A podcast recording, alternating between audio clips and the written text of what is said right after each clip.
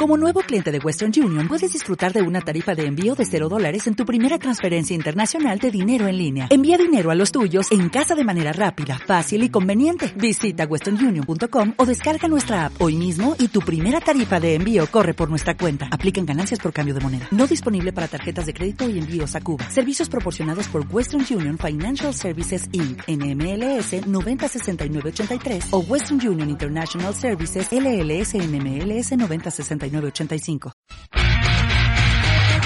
Cómics, historietas, manga, tebeos, novela gráfica. El noveno arte tiene muchos nombres y aquí descubriremos qué lo hace tan especial. Bienvenido a One Shot Comics por Puebla FM.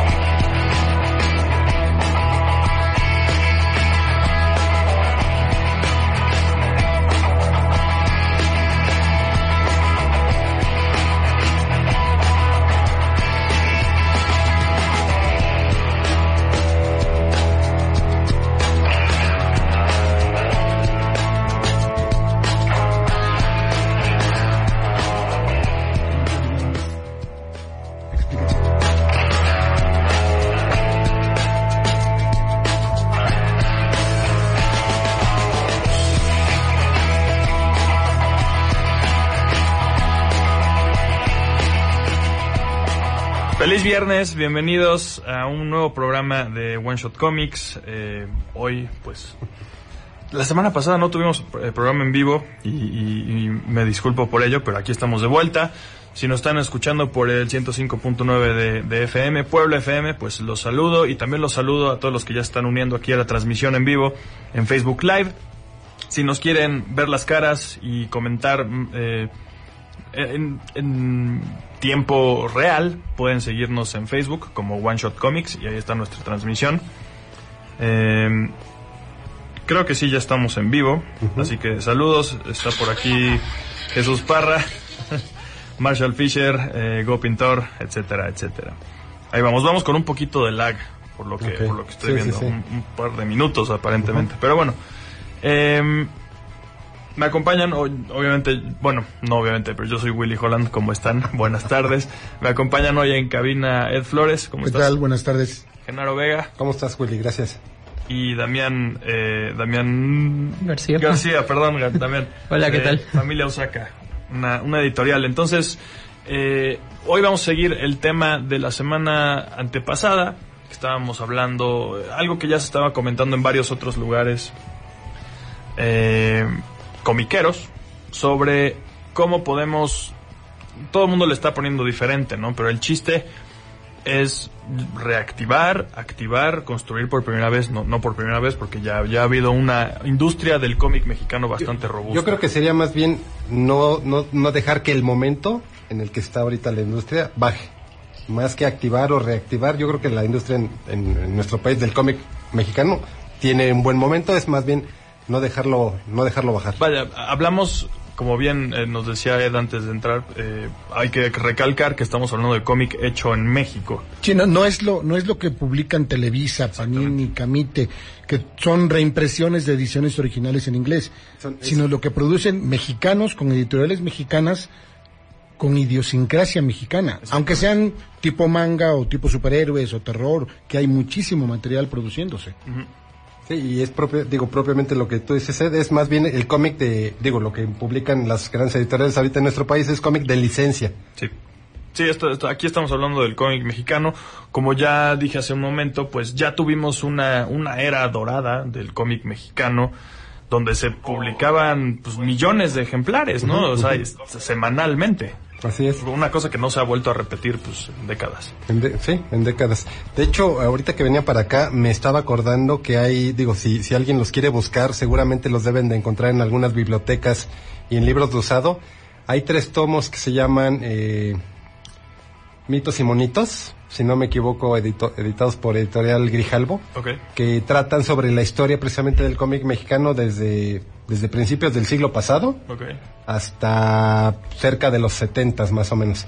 Si los pueden checar por ahí, la verdad es que es un material obligado de referencia para cualquier este amante del noveno arte en, nuestro país. Y obviamente, bueno, habla de personajes como Rarotonga, Memín, Calimán, Fantomas, este y digo, cualquier cantidad de, otros que se publicaban no solo en, formato de, cómic, sino en las, como tiras cómicas, en los periódicos.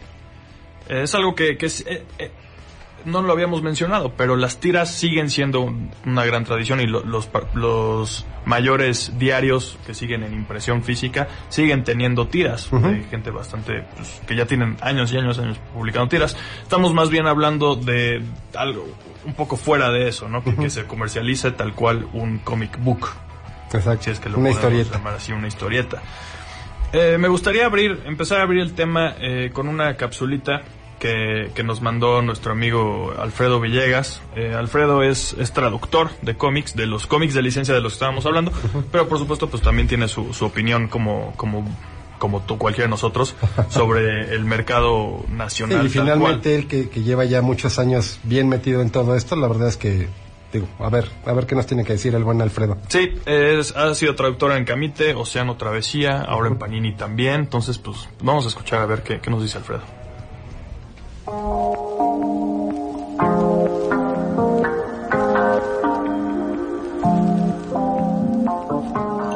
De One Shot Comics, mi nombre es Alfredo Villegas, soy traductor de cómics desde hace cuatro años con Editorial Camite, posteriormente con Océano y Panini, y quería aportar algo a la discusión de qué necesita el cómic mexicano para volver a establecerse como industria y fortalecerse.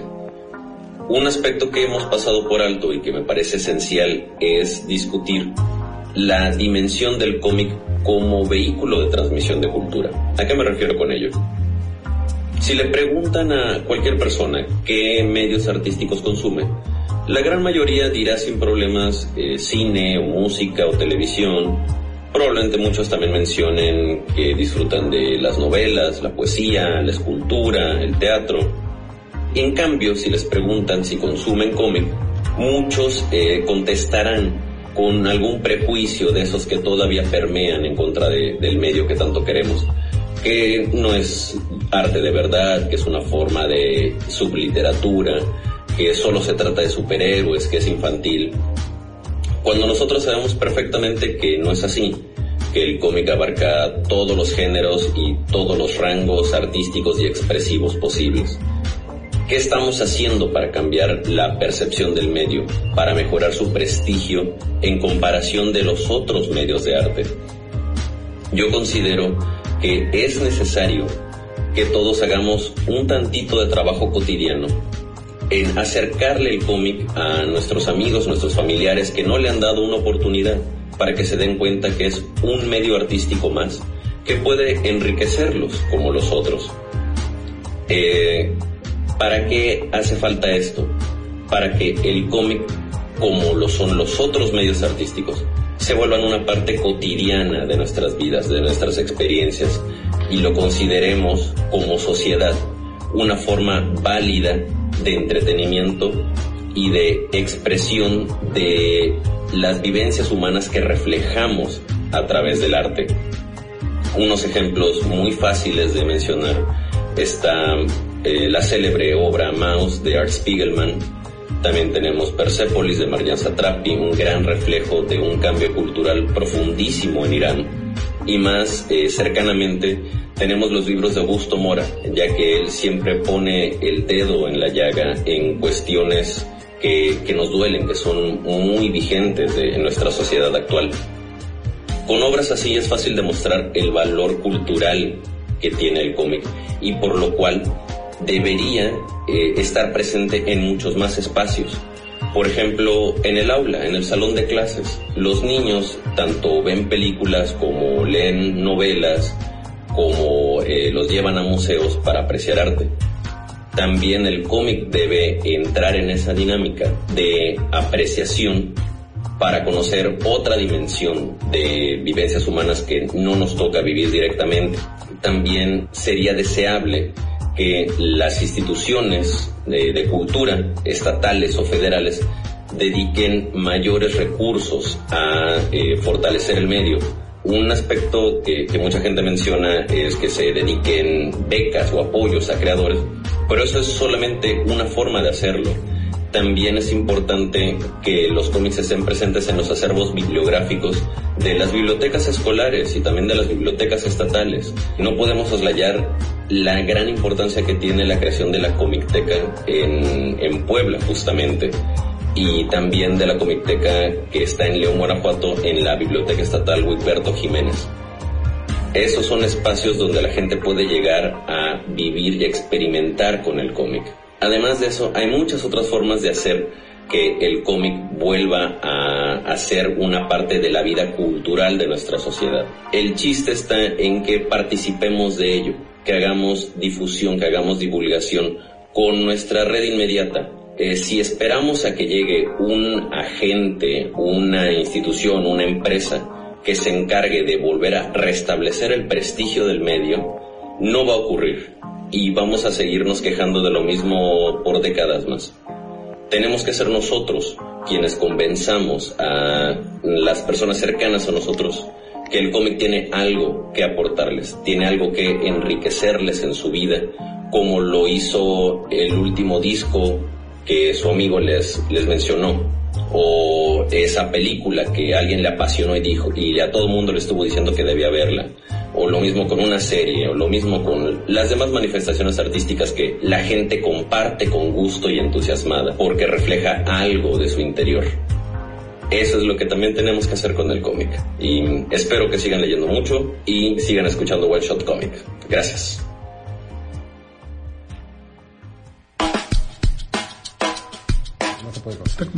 Pues bueno, eh, esas fueron las, las sabias palabras de, Alfredo Villegas. Básicamente lo que nos, nos dice el buen Villegas es como, pues más, como que no nos da una solución, ninguno de nosotros creo que la tiene, pero nos plantea el tema de cómo incorporar el cómic un poco más a nuestra cultura, como si fuera cualquier otro medio artístico, artístico comercial o ambos, ¿no?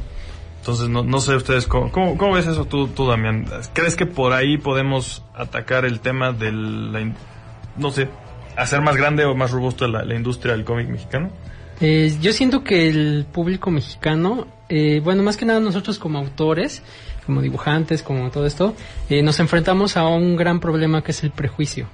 Entonces, eh, te digo, yo tengo muy poco tiempo conociendo el mercado, todo esto, tendré tres años, entonces, este, siempre me he enfrentado con que es que esto se parece a, esto me recuerda a. Entonces, desde ahí entrada, la gente pone esta barrera, ¿no? Eh, entonces, el prejuicio es un gran enemigo que tenemos que enfrentar. Entonces, si no podemos, ahora sí que, este, enfrentar a este enemigo, entonces, ¿cómo podemos generar esta cultura, ¿no? De que lean todo esto. A final de cuentas, este, lo que nos ha funcionado a nosotros es introducirles cosas conocidas, cosas familiares que sepan como que más o menos este esto te puede gustar, ¿no? Si tú lees esto, ves esto, tal vez eso te pueda gustar. ¿Por qué? Porque es el mismo género, ¿no? Y así. Entonces eso es lo que nos ha ayudado bastante y nos ha ayudado a introducirles nuevas cosas y así. Buenísimo. Eh, pues tenemos que ir a un, corte, pero ahorita regresamos y para que nos cuentes un poco más a fondo del proyecto de Familia Usaka, ¿te parece? Claro que sí. Va, ahorita venimos. Ya estamos de vuelta con lo mejor del noveno arte. One Shot Comics por Puebla FM.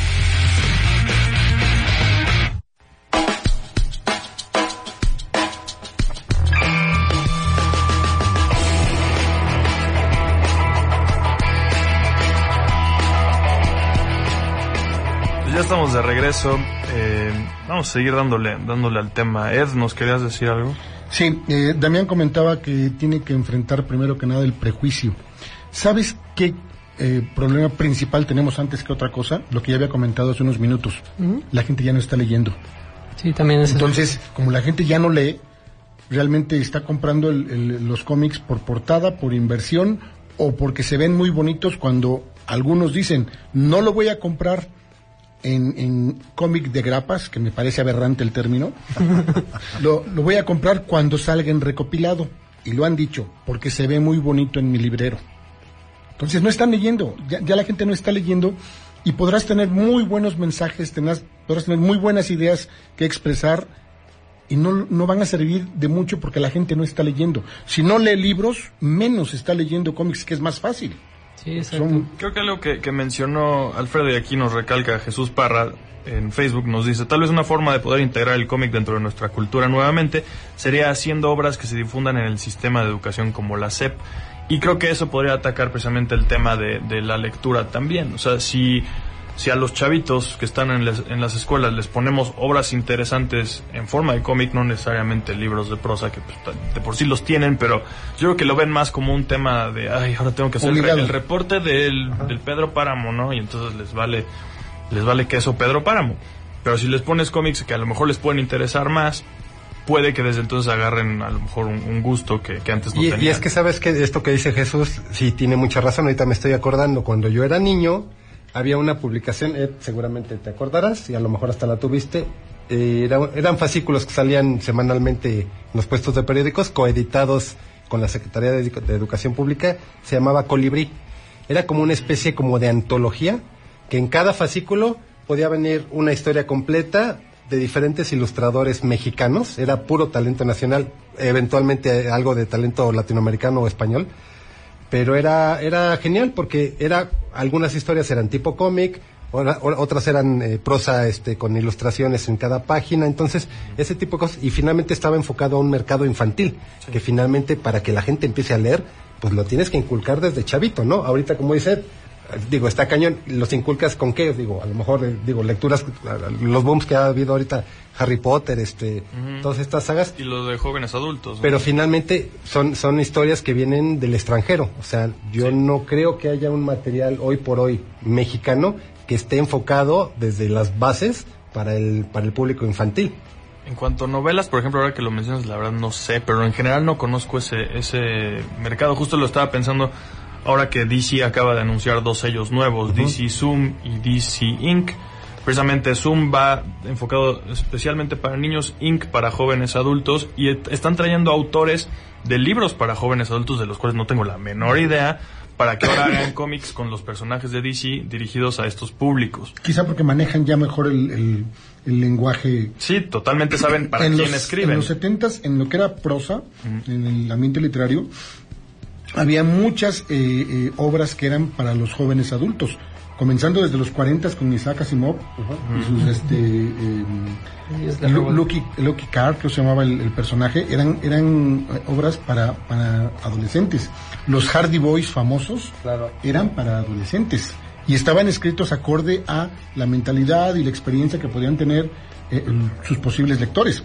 Aquí en México no tenemos nada de eso. Nunca hemos tenido una editorial que se aviente el tiro de poder publicar algo en el que sepan que van a perder, pero, pero a la corta y a la larga quizá hagan dinero, pero que publiquen algo que sea para esos jóvenes adultos que después van a ser los que van a... a- Digo que finalmente hay editoriales como este el sello de A la orilla del viento del Fondo de Cultura Económica que tiene una extensa gama de, de- de títulos para, para niños y para jóvenes, pero finalmente son ¿Y la son? ¿Eh? ¿Y la difusión? digo están las ferias del libro hay muchas cosas pero finalmente son digo son publicaciones dentro de, de- dentro de su tipo aisladas o sea no son como como un colectivo que pudieran atacar de, de, de manera más eh, más palpable un mercado este en potencia A ver, por ejemplo, eh, Damián, platícanos por favor un poquito más sobre Familia Usaka. A lo mejor empezando por para qué segmento de la población están enfocados sus títulos.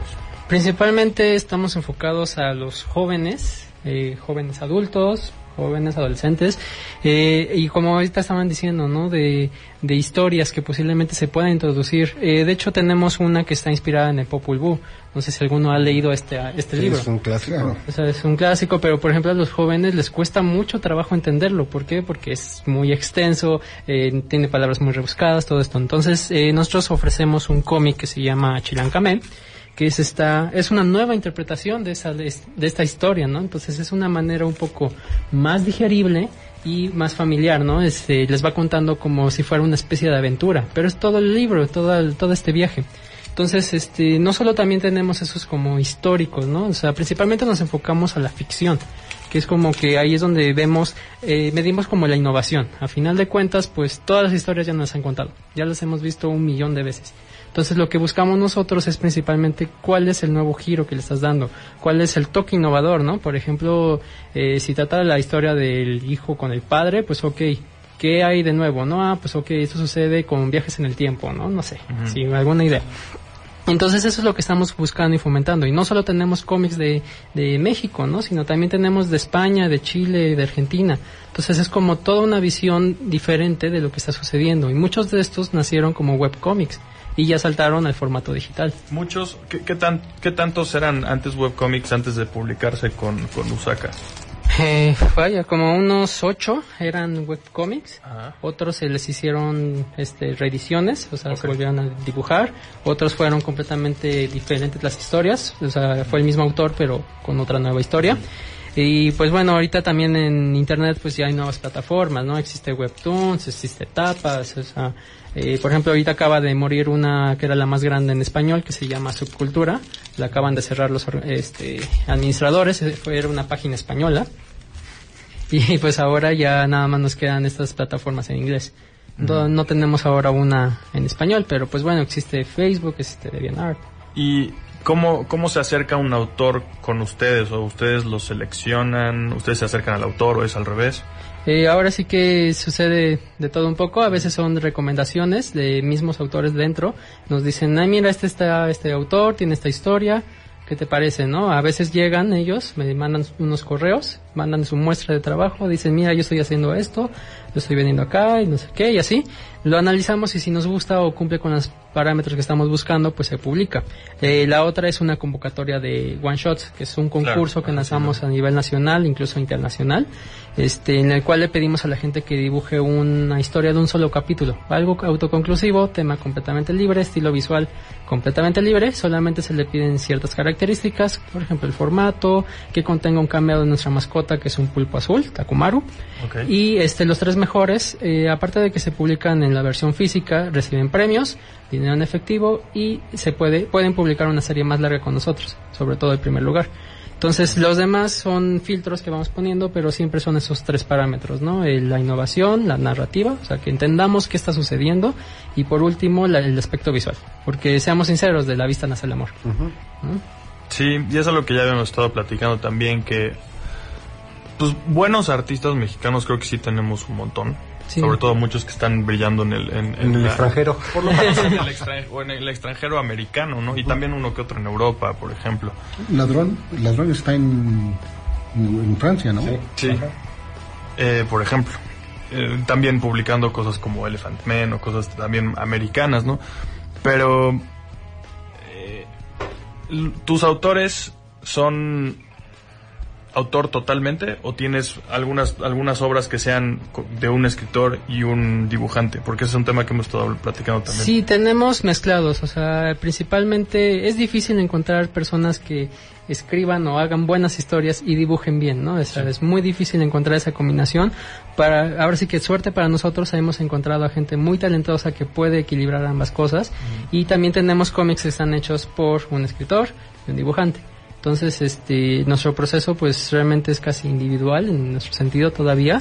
Este, todavía no hemos manejado un- una historia así de que digamos, este se encarga solamente de la historia, este de dibujar, este de entintar y este de colorear. ¿No? Entonces, este, ahorita por lo mientras es un proceso completamente individual y algo que tenemos es que todas nuestras historias son en blanco y negro, ¿no? No nos estamos metiendo a color, a color pues tiene que ver más con presupuesto y todo esto, ¿no? Pero mientras de blanco y negro ya lo tenemos dominado. Sí pues yo creo que es una buena forma de, de ir probando también Exacto. Sí. Oye, y el- en el programa pasado hablábamos precisamente de que uno de los top, de las paredes con las que se topan las editoriales que están iniciando o, o microeditoriales es que no tienen difusión. ¿Cómo están atacando ustedes esa parte? ¿Cómo están distribuyendo? ¿Cómo le llegan a su mercado meta, al público? Bueno, nosotros empezamos aquí en Puebla, entonces eh, aquí en Puebla pues fue un poco difícil, ya que eh, digamos en otras ciudades pues tenemos convenciones grandes, ¿no? Este, digamos mencionas Ciudad de México, ¿no? Te viene a la mente la Mole, TNT y etc, etc. Entonces aquí en Puebla cuando dices una convención grande, no te viene una a la mente, ¿no? Entonces se empiezan a ver convenciones pequeñas. Ahorita, pues ahí van más o menos. La Dual. La Dual, eh, la CAI, y bueno, ahorita viene otra, ¿no? El Freaky Market, creo que se llama. Sí, en marzo, ¿no? En marzo. Entonces, este, bueno, empezamos desde ahí. Y de ahí fue como un amigo me invitó, me dijo, oye, voy a ir a Toluca. ¿Te atreves a ir? Y fue así, pues bueno, vamos a ver, chicle y pega, ¿no? Sí. Ah, Y pegó. fue la de apenas en Toluca. Eh, no, eso te estoy hablando de hace 2015, Ah, ¿no? ya, o sea, ya, ya, ya, ya, ya, una convención hace unos meses, ¿no? Que fue que vino alguien... un- Alguien importante y, a Julio, y estuvo... este, sí, no hubo difusión No, tampoco. nada, No. cero. Ajá. Pero bueno. Sí, entonces este empezamos así a probar, ¿no? O sea, empiezas a probar de yéndote a estados cercanos. Entonces, cuando empieza a pegar y empieza a hacer un renombre, entonces ya empiezas a expandirte a otros lugares. Eh, empezamos a probar lo que fueron expos de cómic, eh, finalmente manga, todo esto enfocado. Y este de ahí pues saltamos a festivales de animación, por ejemplo el Pixel Art. Ese fue como una- un nuevo enfoque porque pues ahora te estás enfocando a animadores, ¿no? Este, y después saltamos a ferias del libro. Entonces a ferias del libro, pues lo padre de las ferias del libro es que siempre hay lectores, ¿no? Siempre hay gente que está dispuesta a leer y siempre es gente diferente. En cambio en una convención de cómic siempre es el mismo Sí, público. está muy de nicho el asunto. Sí, más o menos eso habíamos platicado también. Para, para nuevas propuestas, a lo mejor es, es más fácil irte a una feria de libro que a una convención de cómics. A lo mejor ya que estás más, tienes un poco más de reconocimiento de la gente que va a las, a las convenciones, ya, ya vale más irte para allá. Nos tenemos que ir a otro corte. Ahorita regresamos, vamos a regresar con una, una cápsula que nos prepararon otros, otros cuates. Ahorita nos vemos. Ya estamos de vuelta con lo mejor del noveno arte. One Shot Comics. Por Puebla FM.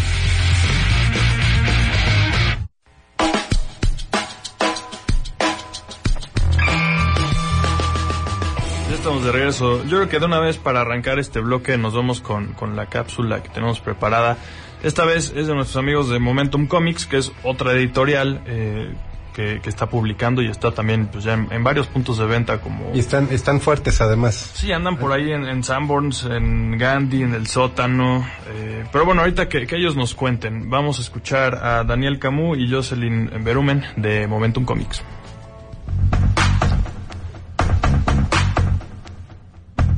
Saludos a nuestros amigos de One Shot Comics. Willy, muchísimas gracias por la invitación a participar en tu programa. Les hablan Daniel Camus. y Jocelyn Berumen. Nosotros somos Momentum Comics. Para quien no nos ubica, somos una editorial orgullosamente mexicana. Tenemos tres años en el mercado y dos como medios impresos. Al momento tenemos seis títulos publicados impresos, uno one shot, cinco publicaciones periódicas. Tenemos historias de zombies, de fantasía medieval, de superhéroes, de aventura, de comedia, de suspenso, de terror. Tenemos una historia infantil. Te- nos pueden encontrar en librerías El Sótano, en Gandhi, en puestos periódicos y revistas. Tenemos sistema de suscripciones. También estamos en tiendas especializadas y por supuesto en Sanborns. En cuanto a nuestra opinión sobre qué le falta a la industria del cómic para volver a ser una industria como tal, Sentimos que hay que volver a reganar a los lectores, hay que volverlos a pantallar, que vuelvan a estar enamorados del arte hecho en México. Siento que hubo un periodo en el que no se produjo cosas con la calidad ni narrativa, ni gráfica, este, ni en el propio físico de- del papel, en el cual pudiéramos realmente hablar con, con nuestros lectores y, y que ellos emocionaran de nuestro propio producto. En Momentum Comics es lo que andamos haciendo, andamos tratando de cuidar todos esos aspectos, tratando que todo sea una experiencia que el lector vea y sienta y uh, no tenga por qué recurrir a mercados extranjeros. Es un esfuerzo que tanto nosotros como otras editoriales hemos retomado y es un esfuerzo que sí, mm, sí hay que hacerlo para poder permanecer vigentes ante una industria del entretenimiento tan grande y bollante que hay en el mundo. Este, mencionaban un, un tema de, en un programa pasado de que la calidad a lo mejor no era tan importante. Nosotros creemos que la calidad es sumamente importante, por lo mismo que decía Daniel. Además, por ejemplo, si pre- tienen un producto muy bueno y van y lo presentan en una, en una cadena y la cadena no ve que sea un buen producto, pues no va a ocupar un espacio en aquel para, para un producto que probablemente no se venda. Y hay que recordar que, que al estar en una, en una convención le podemos platicar al lector sobre qué trata el producto, pero cuando está en una anaquel, cuando está en una tienda está el producto solito, entonces tiene que hablar por sí solo, tiene que estar a la altura de cualquier otro producto, tiene que ser una calidad igual o superior a la de las otras editoriales. Entonces, pues por ahí va nuestro comentario. También un tema que hemos escuchado mucho en el, en este, en el medio es que mucha gente asocia al eh, cómic mexicano, al ser un producto generalmente independiente, como un producto caro. Y este, y nosotros creemos que no, la verdad es que hay muchísimas editoriales mexicanas que andamos trabajando por mantener precios competitivos y nos esforzamos muchísimo, muchísimo en que el producto uh, sea equiparable uh, a diestra y siniestra contra productos internacionales. Ahí está un poquito lo que estamos haciendo y nuestra opinión. Saludos a la audiencia y muchísimas gracias nuevamente por la invitación. Muchas gracias.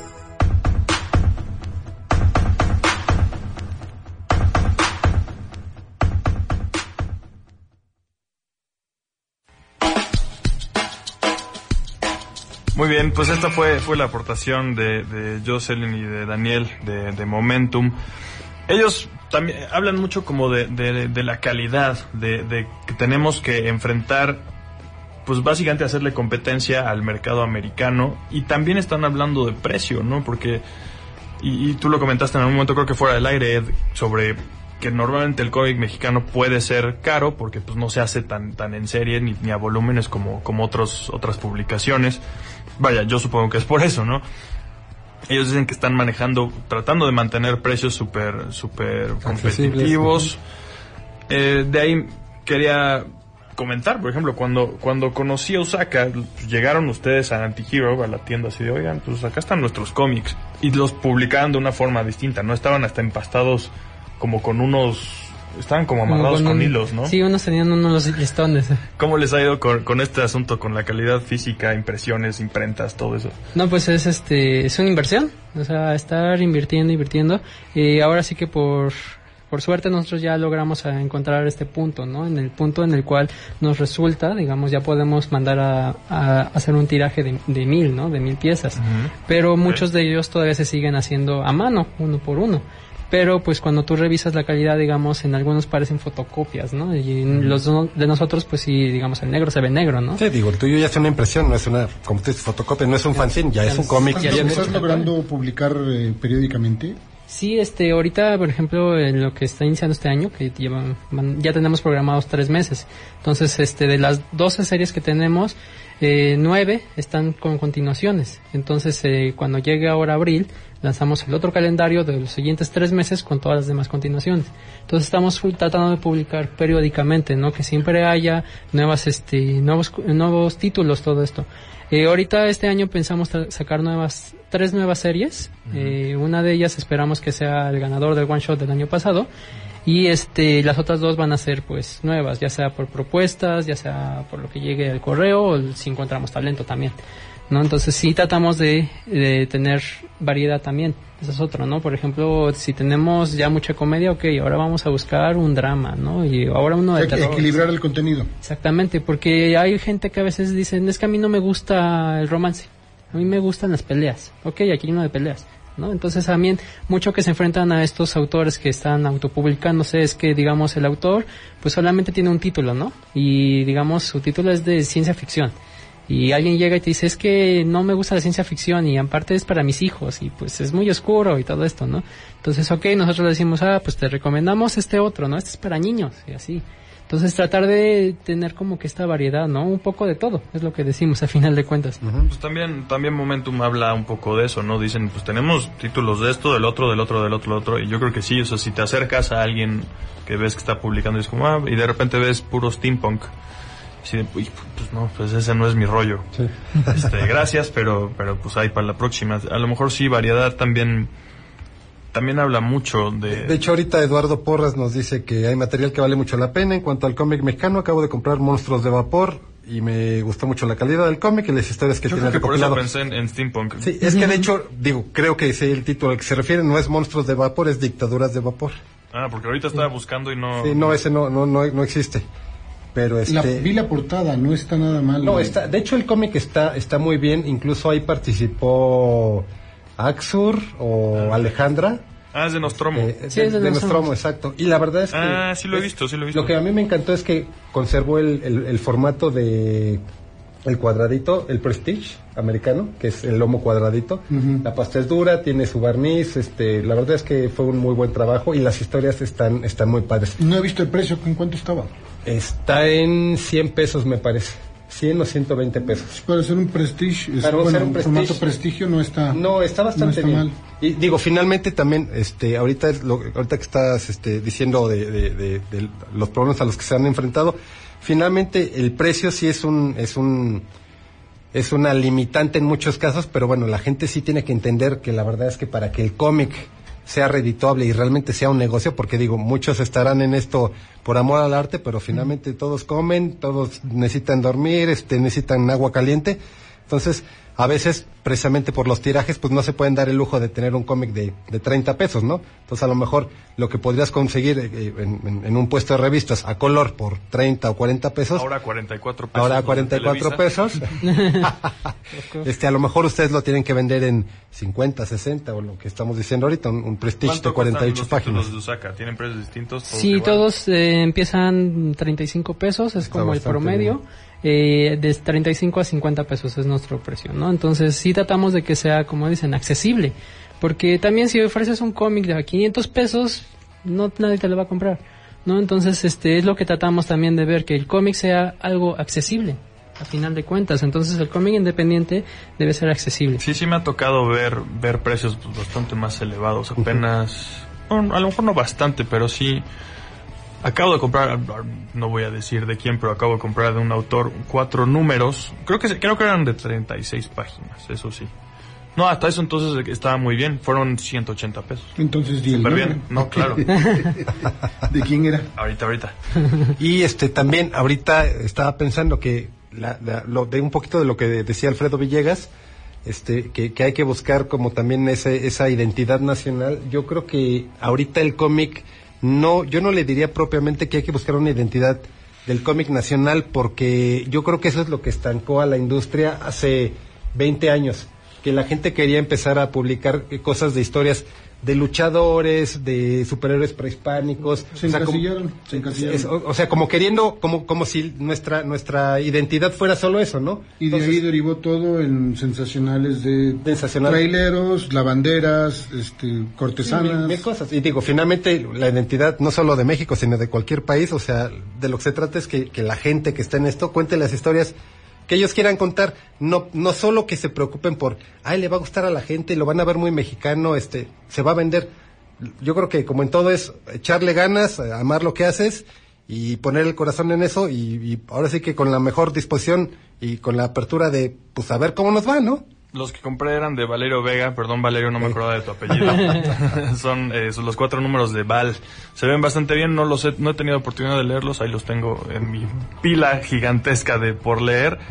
Pero tengo, tengo planeado, algo de los, de los proyectos que, que tengo para este año es empezar a hacer reseñas de cómics mexicanos para el canal de YouTube. Entonces, a ver si eso pues sirve de algo y que, no sé, hacemos un poquito más de comunidad en el canal para empezar a conocer cosas que no, porque yo no tenía idea de Valerio hasta que me lo topé. No, y ahorita frente. están comentando Edmundo que vale 200 pesos. Ok. ¿Qué cosa? El, El de dictaduras de vapor. Ah, Ya. Entonces ya subió, ¿eh? Pero es una, pero de cuántas páginas es? Es de 48. 48 en blanco y negro. Híjole, 48 Ah, en blanco y negro, 200 pesos. A mí en lo particular, Sí, sí está un poco. me parece, me parece No, pero te digo, el precio real es como de 100 o 120. Es- Este de 200 a lo mejor ya lo compró en algún otro lado y ya se lo dejaron ir más cariñoso. Probablemente. Está bien, bueno, tenemos que irnos a, a- a nuestra última pausa y regresamos con nuestro último bloque.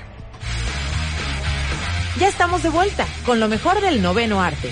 One Shot Comics. Por Puebla FM.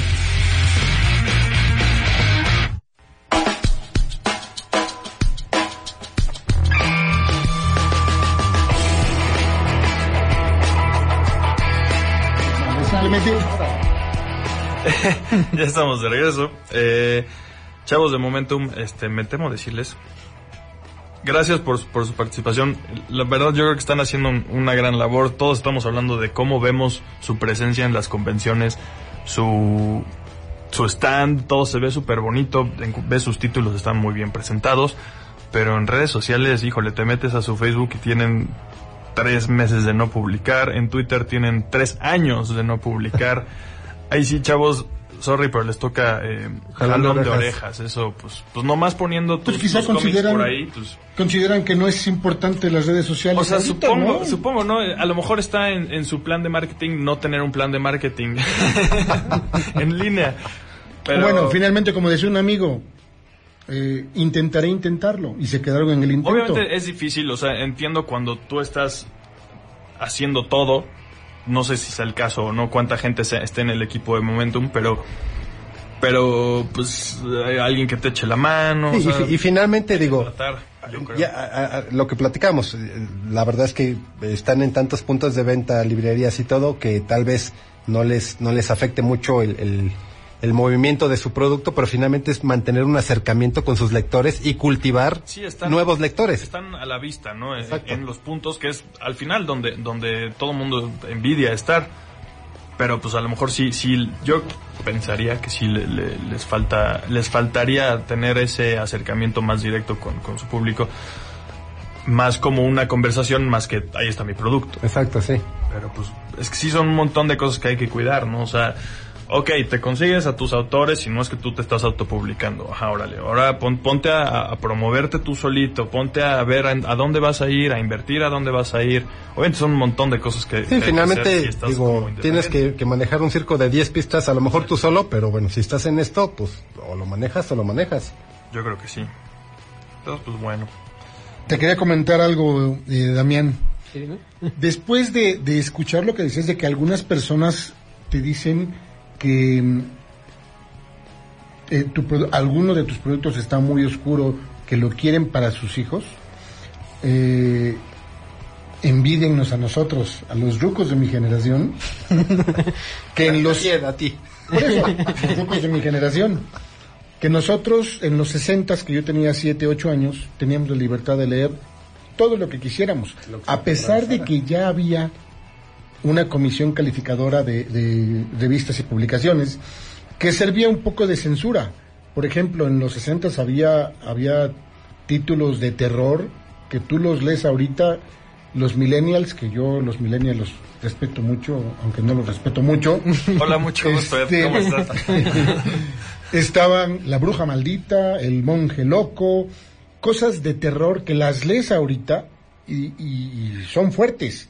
Sí, era, era el equivalente a los eerie o creepy, realmente Así eran es, muy gráficos. así es, así es. Y muchos de ellos incluso eran foto, foto, no, bueno, como tipo fotonovelas, era, era foto, no, Sí, era, fotomontajes. no era dibujo. Pero, Ajá. pero a lo que voy es que, que ahora la gente se preocupa mucho de tener a sus hijos en un capelo de protección contra todo y contra todos, y lo único que están haciendo es perjudicarlos y están creando una generación Claro que de una forma u otra todos llegamos a encontrar cosas que no son aptas para nuestra edad en ese entonces, ¿no? O sea, vaya, con el internet tú crees que, que no están leyendo cosas que no son para ellos. Pero ¿sabes qué? están leyendo algo. pero ya ¿no? quedamos que no leen. Entonces, Pero sabes que también ahí entramos en, en lo que discutíamos en algún programa lo- sobre lo políticamente correcto.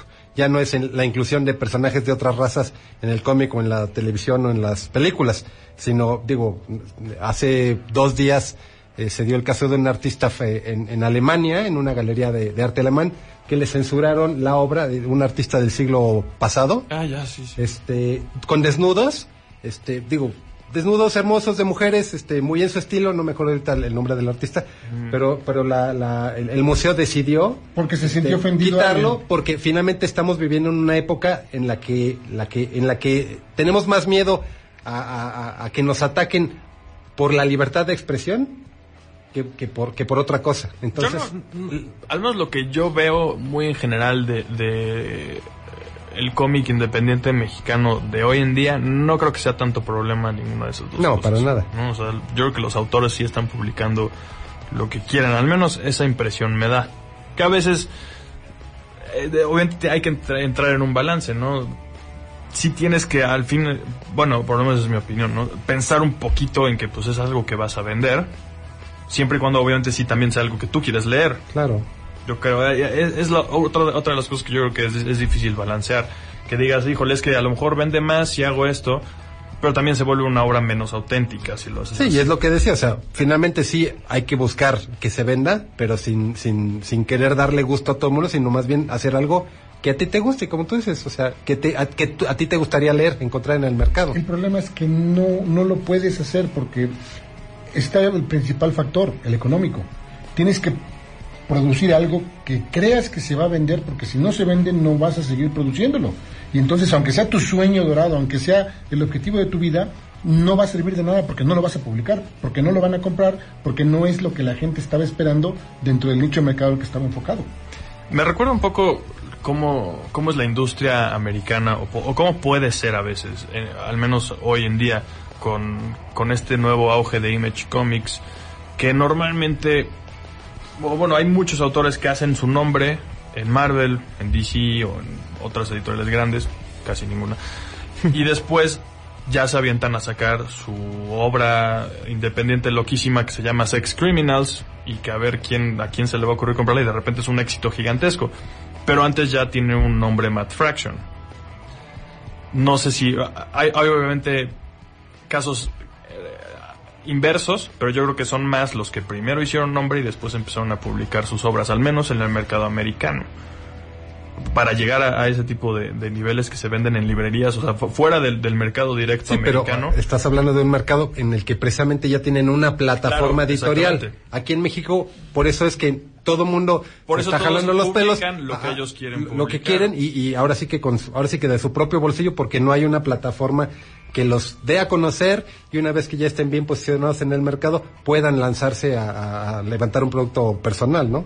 Pues yo creo que más o menos por ahí va el proyecto de, de Usaka de, hacer estas convocatorias, ¿no? O sea, para que nuevas voces se, suban a algo que ya existe y de ahí empiezan a proyectar algo.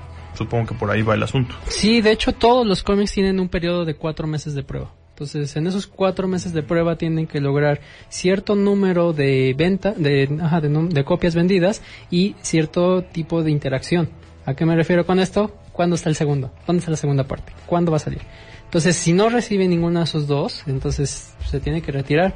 Si nos ha pasado, tuvimos que retirar un título, que pues, desgraciadamente fue alguien que inició el proyecto, pero pues, o sea, me dio mucha pena y no, no se pudo. Entonces le dijo, le digo, o sea, no lo tomes a personal, sino esto es un negocio y hay que verlo como tal. Entonces es una inversión, a final de cuentas. Entonces si esta inversión no resulta, pues ni modo que estemos ahí desperdiciando dinero. Entonces, aparte, la inversión no solo es dinero, sino también es un espacio en el stand, un espacio que cargar, o sea, un espacio en la bodega, es todo, ¿no? Entonces, este, sí es lo que tratamos de que todos tengan este periodo y también escuchamos a la gente. Le preguntamos también, o sea, ¿qué te gustaría ver? ¿Qué te gusta? Este, a los mismos autores también lo mismo. ¿Qué te gustaría ver? Yo hago historias que a mí me gustaría ver, ¿no? En películas, en series, en todo esto. Entonces creo que eso también ayudó muchísimo a que eh, los personajes también se volvieran queribles, este, la trama fuera interesante, todo esto, ¿no? Entonces eh, yo empecé igual, así te digo, en la escuela dibujando, o sea, nunca fue así de, ah, lo voy a vender, me voy a hacer rico, ¿no? No, jamás empecé con esa actitud. Y incluso cuando eh, me dijeron que el cómic empecé en en preparatoria que salió a representar a México en Japón.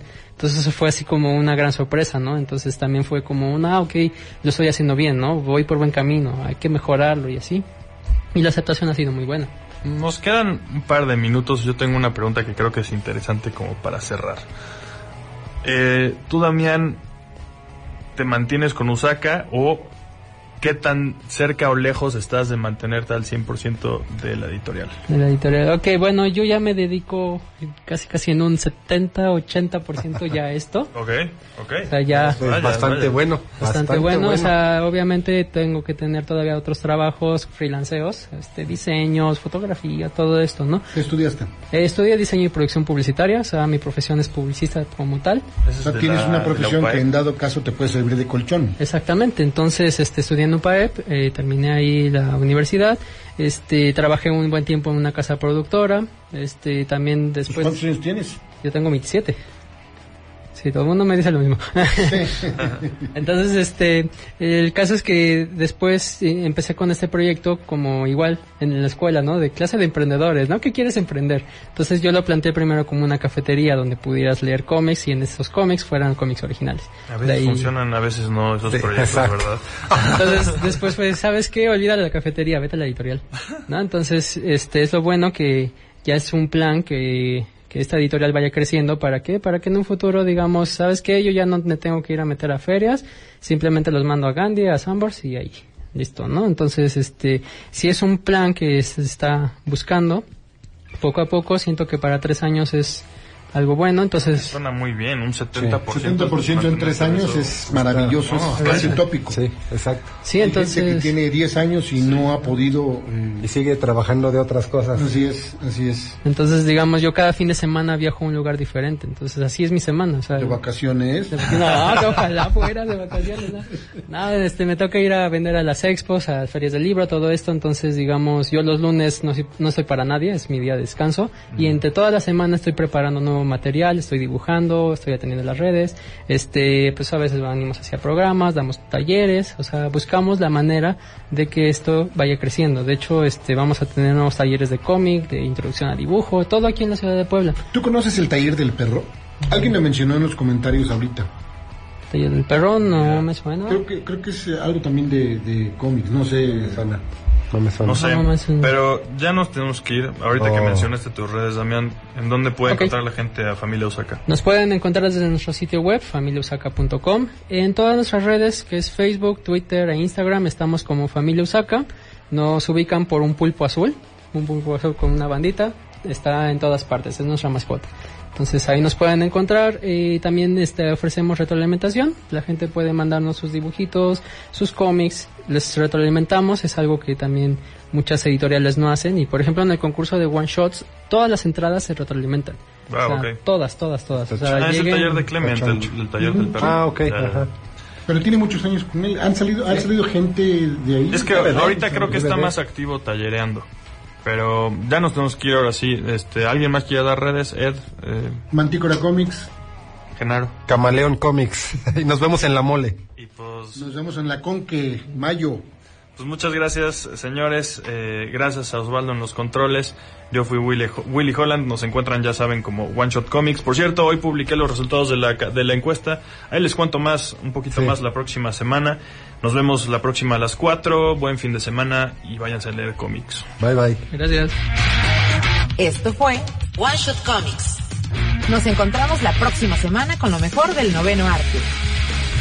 Por Puebla FM.